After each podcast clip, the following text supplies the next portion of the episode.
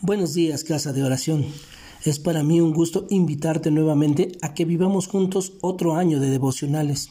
A lo largo de este año estaremos también teniendo el reto de leer la Biblia en un año, pero los devocionales los trabajaremos de forma distinta.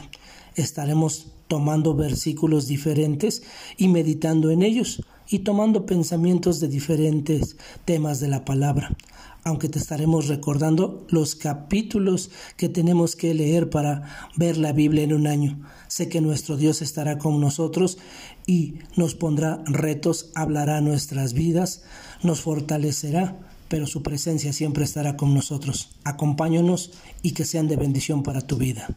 Los amamos en Cristo, pastores Joel y América.